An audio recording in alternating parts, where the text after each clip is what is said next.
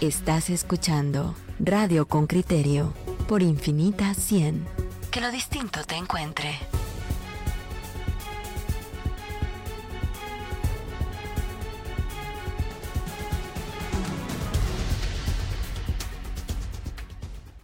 Bueno, vamos a entrar al debate de los 3.000 millardos para obras, la selección de proyectos de vida a diputados y al ministro de Comunicaciones. Vamos a hablar con dos diputados, primeramente con Orlando Blanco, que es diputado del grupo parlamentario, eh, digamos, de oposición, o diputado de la UNE, no, no sé cómo hay que llamar para ser correcto. Orlando, buenos días, ¿qué tal? Muy buenos días y buenos días a toda la audiencia. Luis Miguel lo tenemos aquí. Buenos días, diputado. Luis Miguel, por aquí viéndolos en vía internet. Muy bien. Eh, Orlando, ¿cuál es el planteamiento que tú pondrías sobre la mesa en relación con esto? Te voy a dar las dos, las dos versiones que yo he captado por si es alguna de ellas o es una nueva.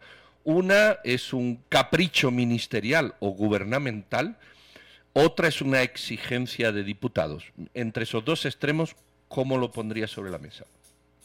Yo creo que es una situación de, que tiene un poco de ambas, de ambas situaciones. Lo que sí es innegable es que hay un hay una situación que origina esta esta, esta aprobación así abrupta de 3 mil millones a la cartera de comunicaciones. Uno es que es incomprensible que tres meses después de haberse aprobado el proyecto de presupuesto para el presente año, salgan con una ampliación presupuestaria de más de 3 mil millones de quetzales. Eso denota cierta eh, incapacidad en el tema de la planificación. Pero ¿de dónde deviene esto? Deviene de que por primera vez en muchos años hay un superávit en las finanzas del Estado. Eh, eh, el Ministerio de Finanzas inicia el año con más de 24 mil millones de quetzales en las cuentas nacionales, entonces todos voltean a ver ese recurso y, y dicen echémosle mano. Y de ahí viene una iniciativa que lo que hace es básicamente eh, generar expectativas voraces tanto en autoridades del Ministerio de Comunicación como en el Congreso de la República. Yo creo que ahí hay un contubernio básico entre Ministerio de Finanzas, Ministerio de Comunicaciones y diputados del Congreso de la alianza esta oficialista que hoy por hoy tiene la mayoría. Eh, lo que sí es innegable es que hay una un, un tema de abusivez en el manejo de los recursos eh, nacionales. Estamos hablando de, un gobierno que en el año 2020 tuvo 107 mil millones para gastar. En el año 2021 tuvieron 94 mil millones y ahorita llegamos a un presupuesto de más de 110 mil millones de quetzales. Esto quiere decir que estamos hablando de un gobierno que ha tenido más de 310 mil millones en tres años con una con un endeudamiento muy fuerte, 33.500 en el 2020, 25.000 el año pasado y este año va a pasar los 25.000 millones. Pero todo nace porque hay recursos sin utilizar por parte del Ministerio de Finanzas. El Ministerio de Finanzas ha estado adquiriendo mucha deuda y se están pagando intereses por esa deuda y no se está utilizando esta deuda.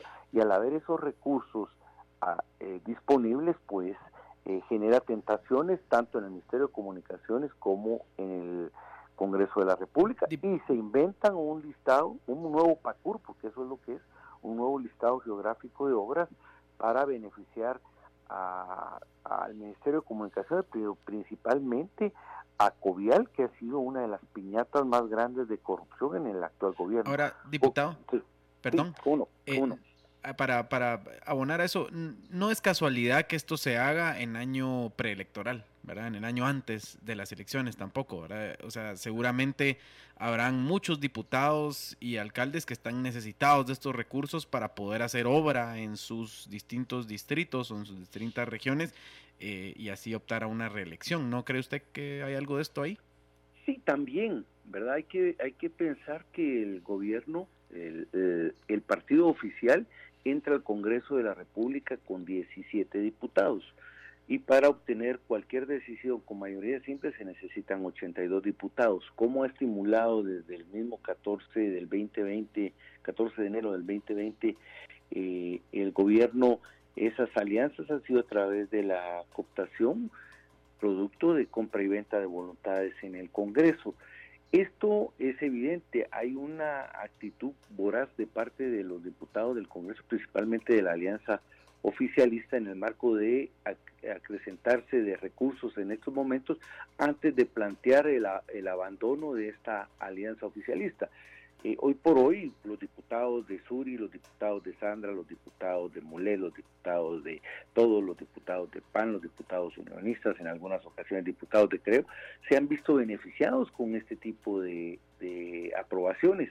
Eh, y son los que están cogobernando con el partido oficial. Pero eh, conforme pasen los meses en este año, veremos algún distanciamiento porque hay desgaste de la figura oficial y entonces están tratando de acelerar a toda marcha la ejecución de estos recursos para tener fondos de inversión para sus campañas. Eh, eh, Orlando, entiendo que mm, ustedes, eh, no, sé si llaman la UNE, ¿es correcto que diga ustedes en la UNE o, prefieres que emplee otra denominación? Pues no hemos renunciado, pero no compartimos absolutamente nada con la señora que está dirigiendo hoy eh, los diputados que están en alianza con el gobierno. Ok, digamos, los diputados de la UNE, con esa salvedad que tú has dicho, que no están en la, en la línea de Sandra Torres, es decir, tú y algunos más, o muchos más, eh, eh, estáis fuera de esto y lo que os queda es, pienso yo, fiscalizar quiénes o en qué lugar se va a gastar esto para, para señalarlo. Entiendo que esa es un poco la postura opositora de la facción esta de la UNE o de la UNE formal o como le queramos denominar en relación con estos 3.000 millones. Es así, nosotros hemos empezado a identificar primero las contradicciones que hay. Sale el ministro de Comunicaciones diciendo de que él no tenía conocimiento de muchos de los proyectos que van ahí. Ayer tuvimos nosotros al director de Covial y tampoco tiene conocimiento de muchos de los proyectos, pero eh, eh, solo en Covial en este gobierno le han asignado más de 7.100 millones. Ayer estábamos fiscalizando los recursos de eh, utilizados con la justificación de atender las emergencias de las tormentas ETA y OTA y resulta que es que se ejecutaron alrededor de 749 millones de manera opaca, de manera corrupta, donde las autoridades de Covial han exigido coimas de alrededor entre el 15 y el 20% para adjudicación de los eh, proyectos, las actas de adjudicación, ayer veíamos las actas de adjudicación, las actas de adjudicación plantean el monto que se está adjudicando a la empresa que se le está adjudicando, pero no plantean el tramo eh, que se está adjudicando, el, el, tramo de la conservación vial que se está adjudicando. Hay una serie de falencias, pero esto también tiene una situación muy concreta y es que es un gobierno que ha acumulado mucho poder político, ha cooptado mucha institucionalidad del Estado, eso ha causado dentro de los funcionarios del Estado cierto nivel de prepotencia, cierto nivel de arrogancia, y esta prepotencia los ha llevado a pensar que pueden hacer lo que se les da la gana y han actuado muy torpemente. No será difícil realmente para cualquier eh, fiscalización a futuro eh, deducir responsabilidades, sobre todo eh, la corrupción que ha estado campeando durante este gobierno. Ahora, diputado, por un lado son eh, las digamos posibles acusaciones de corrupción que surjan de la ejecución de estos fondos, pero la otra es que efectivamente se puedan ejecutar. ¿Usted ve capacidad de ejecución en las autoridades actuales eh, para esta cantidad de dinero? Nosotros lo que vemos es que hay hay una hay una actitud donde la calidad de la obra pública que se ejecuta eh, se ve deteriorada. Hay, eh, hay una evidente incapacidad de algunas instituciones de ejecutar recursos, pero lamentablemente estas instituciones muchas veces son las encargadas de la inversión social. Aquí hablamos del MAGA, hablamos del Ministerio de Desarrollo Social, Ministerio de Salud, mientras que entidades como el Ministerio de Comunicaciones, como es el pago de obra eh, pública de mala calidad en muchos casos, eh, uno ve una, una eficiencia muy alta en esas instituciones que del 2020 al 2021 cambió. Por ponerles un ejemplo, Covial el año pasado ejecutó 2.100 millones, una unidad de conservación vial, mientras la ejecución del Ministerio de eh, Agricultura no llegó ni a los 1.300 millones, la del MIDE no llegó ni a los 1.200 millones. Es decir, hay una contradicción en cuanto a la priorización del gasto público y esto se refleja básicamente en el tema de mejor eh, en, engrosar la piñata del de, eh, Ministerio de Comunicaciones que va a llegar a tener este año casi 9 mil millones de quetzales, porque ahí es más fácil el tema de la corrupción. Muy bien, Orlando Blanco, muchísimas gracias. Orlando Blanco, diputado del Grupo Parlamentario de Oposición, muy amable. Feliz viernes y gracias nuevamente por habernos atendido. Estamos a la orden, hasta luego. Gracias. Muy bien, vamos a seguir con este tema. Ahora vamos a hablar con el diputado Boris España, que es de la bancada, todos y miembro de la Comisión de Comunicaciones, Transporte y Obras Públicas. Diputado España, buenos días, ¿qué tal? Muy buenos días, Pedro. Buenos días a toda la audiencia. Muy bien, Luis Miguel me, acompaña aquí, no el cantante precisamente. Eh, Boris, eh, no sé si escuchaste a, Orlando lo que dijo hace un rato. Es eh, correcto, Pedro. Ok, para, para no entrar en ello, ¿verdad? Reacciona, reacciona si tienes alguna reacción a dos elementos que pone Orlando sobre la mesa. Uno, un presupuesto del presupuesto, hecho el presupuesto a los tres meses una nueva lista. Dos, esto es una especie de, de, piñata que hay que fiscalizar. ¿Cómo reaccionas? Eh, yo siento, Pedro, con el respeto que se merece mi amigo, yo siento que están creando una, una cortina de humo innecesaria. El de dónde salió esta ampliación presupuestaria, yo la sé o sea, sale de las giras presidenciales de las demandas que han hecho alcaldes, cocodes de cada uno de los lugares. En el departamento de Chiquimula hay un puente y dos carreteras que conducen hacia, hacia Honduras y El Salvador, por ejemplo. Un puente de 25 millones de una comunidad que tiene que ir a dar la vuelta por Honduras para entrar a Camotán. Y también dentro de los proyectos importantes que se encuentran en esa ley es el puente del ICE 2 para hacer del periférico la ciudad capital para evitar el tránsito de la entrada de, toda la parte alta del norte. Entonces, eh, eh, hay proyectos de importancia, hay proyectos eh, de desarrollo y la necesidad básicamente sale de los alcaldes. ¿De dónde existe la propuesta de que, de, que vaya esta ampliación? Es de, la, de los, del saldo de caja que existe de disponibilidad en, en finanzas. Entonces creo yo que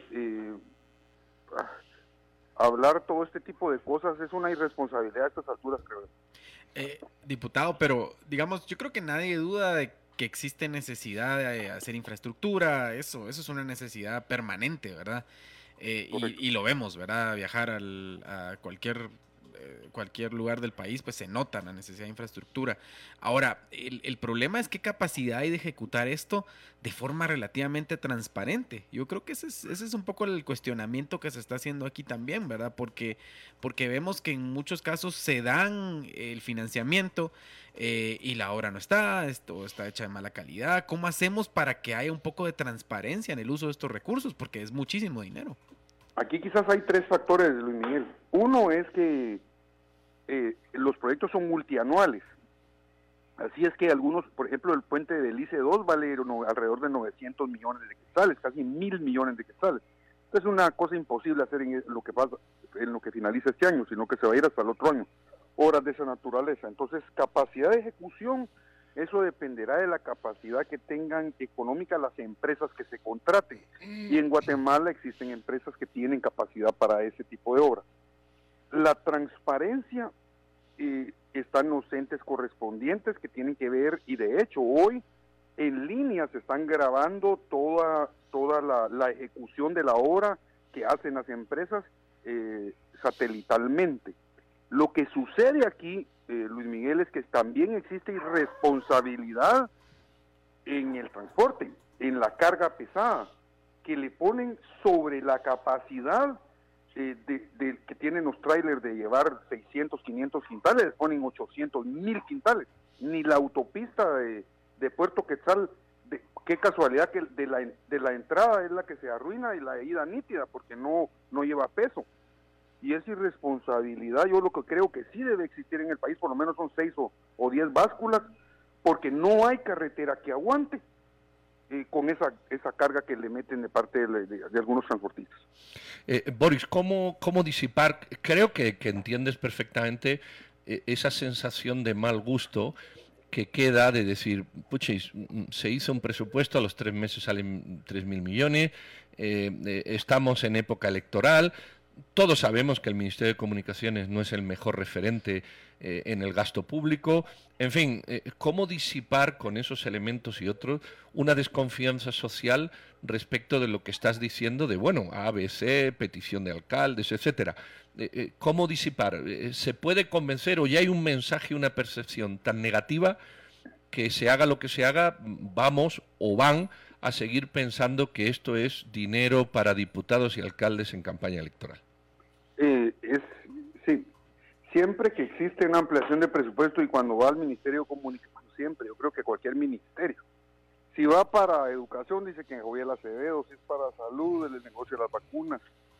Creo yo que eh, lo importante, Pedro, lo importante en cada uno de los proyectos es en la sensación del ciudadano común, eh, cuando le acorten el tiempo, cuando ya no se coman polvo en las carreteras, y cuando sus productos salgan a tiempo y en mejor calidad. Y eso prácticamente se va a ver directamente beneficiado la, hacia dónde va o de dónde viene la carretera. Difícil en, solamente en el caso, por ejemplo, la ciudad capital, en el puente este, podría verse beneficiado mucha gente. Pero por el resto son proyectos que yo he visto dentro de los proyectos que están ahí que van a beneficiar a muchas comunidades directamente, digamos. Eh, la percepción de, la no corrupción es bien compleja, es compleja en nuestro país, lo que hay que hacer es fortalecer a las, unidades que, tienen que ver con eso y la responsabilidad de las empresas de la ejecución del, de la obra. Eh, cuando, cuando uno oye al ministro decir, bueno, yo la verdad que no, no sé mucho de esto, no, no, me faltan datos. ¿Quién aprobó esa lista? Porque que el ministro de Gobierno eh, tenga dudas en los datos o genere eh, desconocimiento, etcétera, aumenta la, esa falta de confianza que, te había apuntado al inicio. Eh, siempre, no sé, tal vez algunos gobiernos han sido mejores que otros en materia de comunicación y temor, creo yo por lo menos lo que yo veo reflejado del departamento de Chiquimula, que yo soy distrital de acá, yo estuve presente en una gira presidencial en donde alcaldes le hicieron la propuesta al presidente, el presidente, eh, su secretario privado se lo llevó y aparece en el listado. Entonces me imagino que esa recopilación de, de todo este tipo de proyectos en el caso del puente del ICE 2, por ejemplo, han de haber sido algunos empresarios por el tema del costo del transporte, por ejemplo. Entonces, eh, la Secretaría de la Presidencia debe haber recopilado a nivel nacional de la gira que realizó cuáles eran los proyectos importantes. Porque quiero decir algo, Pedro. En el caso de Caulotes, uno de los puentes que está ahí, Camotán, la comunidad es pequeña, pero la necesidad de poderse comunicar con su, digamos, con Guatemala es grande. O sea, no es políticamente hablando tan representativa como para que me vaya a dar votos a mí. O sea, es responsabilidad.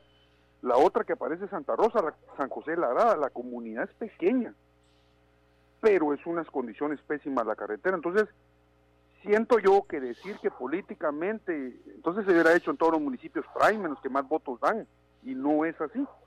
Y no es así, yo creo que es una necesidad real. Lo que sí debe de, de de ponérsele atención es que la calidad de la obra sea buena.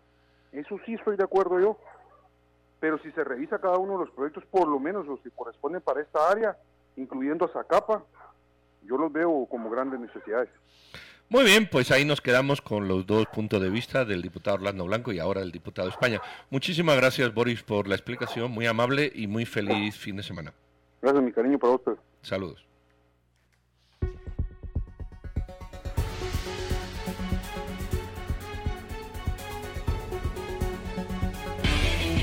Apresúrate, ven disparado a Legión y compra tu Six Sour ya. Legión, el distribuidor genuino de Six Sour, una de las marcas más prestigiosas en los Estados Unidos. Somos más que armas y municiones. ¡Bam, bam, baby! Legión, para tu protección. Ubícanos en Géminis 10, la estación y escala carretera El Salvador.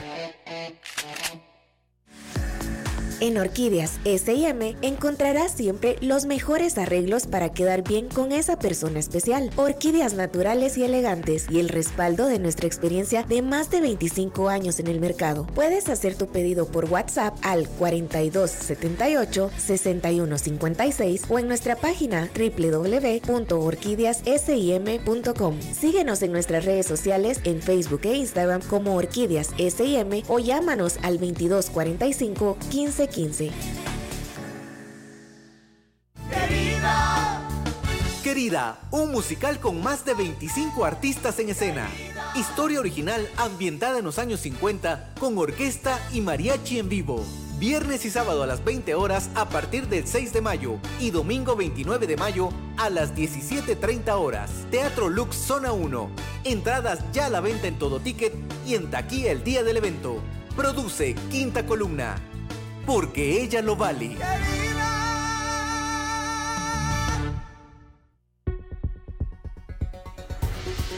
Estás escuchando Radio con Criterio por Infinita 100. Que lo distinto te encuentre.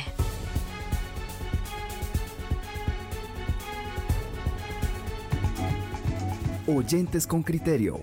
WhatsApp 5155 7364. Hay muchos comentarios de percepción negativa, la mayoría. Eh, pero ahí van, dice Donelli Sandoval, nadie se opone a la reparación de carreteras que están destruidas y en muy mal estado. Fui con mi familia a Tikal en año nuevo pasado y al llegar a la capital tuve que cambiar los dos cauchos delanteros que quedaron deformados por la cantidad de cráteres que hay en la vía, en especial de Petén hacia Río Dulce. Yo fui a Chichicastenango y me pasó igual, Donelli. Mm, en, eh, en todos lados está hecho un desastre. Eh, mm, aquí dice, el problema de, entrevistar solo personajes intachables es que se quedarán sin invitado. Bueno, eh, hemos, hemos hablado, Oliver, con un diputado opositor y con uno oficialista. Muchas veces hay personas que creen que no entrevistamos a fulano o mengano. Eh, pero en ocasiones, no en ocasiones, en muchas ocasiones, eh, la productora Regina ya puede llamar a 10 personas y, unos no contestan y otros no quieren. Eh, como es el día, el día de hoy en el tema del PDH, hemos llamado a 6 o 7, incluido el PDH, y nadie puede, nadie quiere, no le interesa. Entonces muchas veces el que contesta no gusta, pero, pero recuerden que no siempre eh, contesta el que, el, que uno, el que uno busca. Quien debe ejecutar, dice don Carlos López, es el último en enterarse de las necesidades que debe cubrir su cartera. Nada está bien en este gobierno. Y don Alex dice, y yo me chupo el dedo, proyecto de mala calidad y demás. No, gracias, eso no convence ni a su madre. Qué calaña de estos tipos. No sé si hay por ahí algún comentario. O, bueno, sí, no, yo comparto mucho lo que dicen los oyentes, ¿verdad? Creo que Aquí el tema es que nadie niega que hay necesidad de hacer infraestructura, ¿verdad? Eso se ve, se ve, ¿verdad? Uno sale a, no sé, vayan a, intenten ir a Reu, intenten ir a Mazate eh, y se darán cuenta del estado de la carretera eh, y la cantidad de problemas que hay. Eh, yo creo que el, el, problema es, de nuevo, una discusión sobre transparencia, sobre el momento en el que se hace esta planificación presupuestaria y a lo mejor se les da carta libre a diputados y alcaldes para que gasten a manos llenas y, utilicen esto para su campaña electoral del próximo año, ¿verdad? Definitivamente eh, el problema es que no hay forma de comprobar que esos recursos se usen de la, de la mejor manera, eh, hay poca capacidad de supervisión de las obras, sabemos de acusaciones en muchos lugares donde se da el dinero y la obra no se termina, la obra no se hace o se hace de mala calidad. Ese es el problema y los ciudadanos lo ven, ¿verdad? Que lo, vemos, ¿verdad? Los ciudadanos lo, vemos, nos damos cuenta eh, de lo que están haciendo y, y luego también la incapacidad que hay también de ejecución, ¿verdad? Porque esa es otra cosa, ¿verdad? Mucho de ese dinero se va a quedar ahí, no se va a poder ejecutar y lo que se ejecute no se ejecutará de la mejor forma. Entonces, creo que es la queja es válida totalmente. Don Carlos Pereira dice, lástima se centraron en lo político y el tema económico. ¿Qué? ¿Quién o quiénes se beneficiarán? ¿Las empresas de quiénes? ¿Lo que recibirán diputados?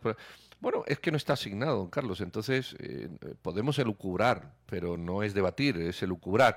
Eh, ¿Quiénes se van a, beneficiar? No se sabe, pero ya, ya, ya lo dijo en la charla con el diputado Blanco, que de beneficiarse algunos serán los diputados y los alcaldes de la zona y las empresas que allí operen, que como no se sabe no no no se puede decir, o sea, no no no, no están asignados. Y aquí es común el tema de diputado eh, diagonal constructor, ¿verdad? Ese es como ese es como una una un tema recurrente ahí en el Congreso, ¿verdad? Ah, Muchos ah. diputados son dueños de empresas de construcción, saber por qué. Por supuesto. Por una casualidad del destino, son constructores, ¿verdad? Eso, eso lo sabemos. Mire, desde que en el Congreso se permite o permitimos los ciudadanos que elaboren el listado geográfico de obras, ya, ya hay, es como en la USAC, desde que las universidades participan en política, las universidades son un botín político, sáquelos de la política. Es muy sencillo. Desde que los diputados fabrican o construyen o, elaboran el listado geográfico de obras, ya está claro que van a buscar la obra. Sáquelos del Congreso, del listado geográfico de obras, pero no esperemos porque hay mucha gente que se queja de esto con razón, ¿verdad? Pero no esperemos, lo, que es absurdo es esperar que con el sistema que tenemos las cosas sean distintas. Es que no, vamos a, es imposible. El listado geográfico de obras está hecho desde siempre, desde siempre, para beneficio de quienes los aprueba, que son los diputados. Conclusión, hay que quitar el listado geográfico de obras. Ya se llamaba PACUR, ahora. Da igual cómo lo llamen. Da igual. lo que hay es, que hay todos estos diputados dignos que no digo que no los haya, tienen que presentar una, iniciativa de ley que diga eh, permanentemente, esto hay que sacarlo, esto hay que sacarlo. Ahora, vemos diputados del partido A que cuando están en el poder, el listado geográfico es bueno porque ellos son buenos. Cuando está en la oposición, el listado geográfico es malo porque no es de ellos. Así no se puede bailar.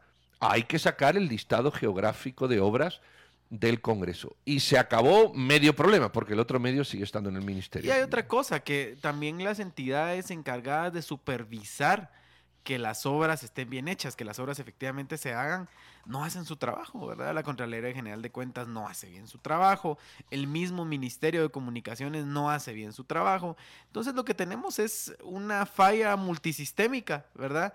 Eh, el Guatemala es como un paciente que está así eh, postrado en la cama y al que nadie le da mucho, mucha esperanza de vida, ¿verdad?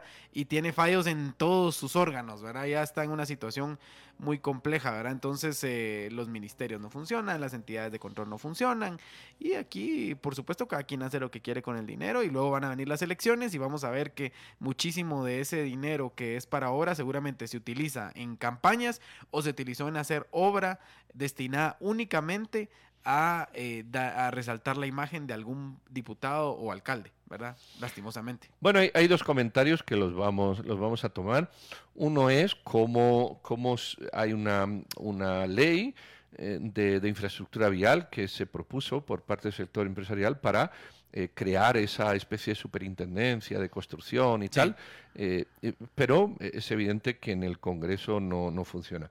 Y luego don Julio Héctor nos dice, el listado geográfico de obras se quitó del Congreso de 2016, ya no se designa o discute en el presupuesto en el Congreso. Aprueban un solo listado integrado que viene del MIFIN y SEGE Plan pero sin poder hacer cambio. Eso fue lo que arruinó la ampliación de COBA de marzo. Ah, sí asignaron a dedo obras desde el Congreso. E, efectivamente, bueno, no, se llamará, no, no se llamará listado geográfico de obras, pero, pero ese es el punto, es la asignación desde el Congreso de, de construcciones que se quieren hacer. No es hacer ese cambio.